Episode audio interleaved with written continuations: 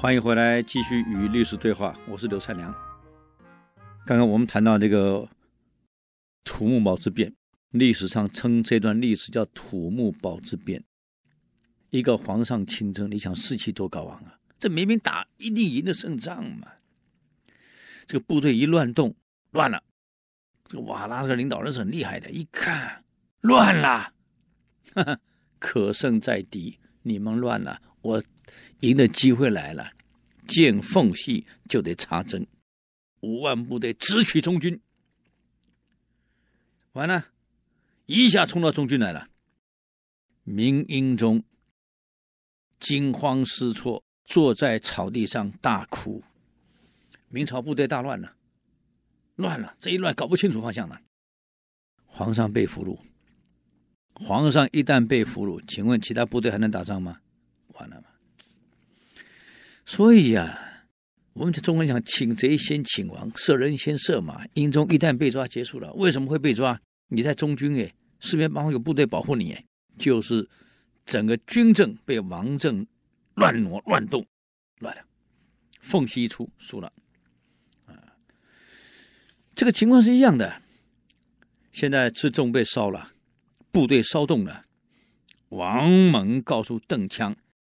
胜败在此一举。虽然敌人众我们少，可他们军粮已经被烧，士气已经崩溃崩盘啊！而且将帅跟士兵又不和，我们机会来了。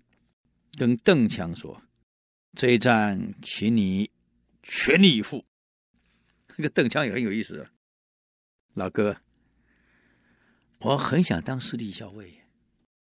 哎，这个挣钱讨价还价，老哥，我很想当司隶校尉，你把你司隶校尉让我当，这一场战就报在我身上，我赢。这王莽很为难啊，是你想当司隶校尉，不是我给你的。就说了，现在我是司隶校尉，又是宰相，又是大元帅，这个司隶校尉能不能给你，不是我能决定的。我能帮你的，只能保证你一方太守职务的稳定，并给你来个万户侯，封个万户侯，这个没有问题。至于给你什么官职，那不是我能决定，那是皇上决定的嘛。邓强不太高兴，走了。两军要交锋了，是吧？邓强不出来了。我讲过了，我当司隶校尉我就去，不当我不去，你去。这王猛没办法，跟他说：“这样好了。”我答应你，打胜了，我回去跟皇上请求，让你当司隶校尉。哎，邓家一听，那行，有你这一句话，行，老头儿。啊，现在王莽根本不老啊，老头，我喝完酒了，去，我练的是醉拳、醉枪、醉剑，不喝酒打不了仗。喝酒。他尽管在里面拼命喝酒，喝的差不多了，才拉着这个两个大将，其中一个是徐成，他上次我们上次讲过的，他救过的。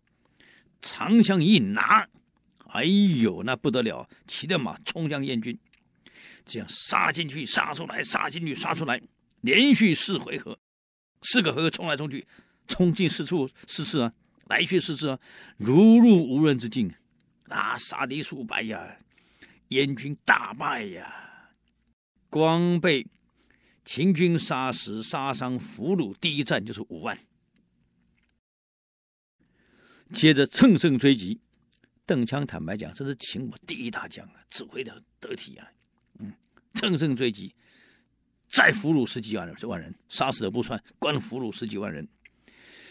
这个燕国的大元帅慕容平就单枪匹马逃回邺城，百万大军一夕瓦解，没个回去，全结束了，啊，打完了，嗯，好了，现在大战结束，讨燕成功。回到了长安，哎，回到京城了。王猛呢，就给皇上建议了。当时我答应他，他说他答应呢要给他当司隶校尉，反正我兼职也兼这么多，啊，皇上你就给他当司隶校尉吧。这皇上一听，就把邓强找来了，老邓啊，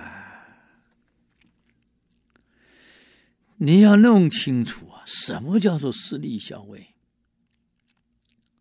他是首都的续卫队的司令，有点像北京的八三四幺司令官，就整个守护整个京城安危的续卫队的司令，叫做私立校尉。他管辖的地区仅限于京城，是维护京城安全的，不是去打大仗的。啊，所以每一个人该在哪一个职位，他要能力跟职位要相衬托。老邓啊，朕很明白你这个人，你是大将军、大元帅之才。叫你负责首都安防卫司这个司令，你会受不了，没事干，不打仗没事嘛，你手会痒。我正打算让你去当大将军，正南正北两个大将军，国家现在这么仗要打，你是国家难得的军事人才，嗯，我让你来首都保护安全，太浪费你的人才才华了，嗯。赏罚大将军不能用官职，对有功的人赏罚，不是用官职的随便赏罚，要看能力。我宁可给你钱，啊，我给你任何东西都行，让你过好日子。可是官位不能拿来当做酬庸跟赏赐，所有的官职拿来变成酬庸跟赏赐。而不是让把官位跟能力联合起来、结合起来，你是不是适合在这个位置上？这是不对的，绝对不用官职来赏赐功臣，而是给他们很好的生活啊！邓羌啊，老邓啊，你有廉颇、李牧之才，你干嘛当个区区的首都防卫司令呢？你应该当大将军啊！我要把大兵权委托给你呀，啊，啊，南平北讨啊，这才是你邓羌的使命啊！啊，你想想看，老邓，当年张良帮刘邦得有天下以后，刘邦在想什么？嗯，这皇帝也真有意思，给邓羌讲历史故事，你想一想。当然，我们都知道张良对官位是无所需求，他根本不想当。可是刘邦是非常希望张良当他的宰相，但刘邦又不好启口，就故意来个民意调查。就民意调查结果，谁的声望最高？当宰相，张良排第一。他就请张良当宰相，请了三次，张良通通拒绝。这刘邦忍无可忍了，干脆亲自去张良家。带着聘书呈给张良，张良又拒绝了，怎么办？他又拒绝了，那刘邦到底怎么办？才能请他当宰相？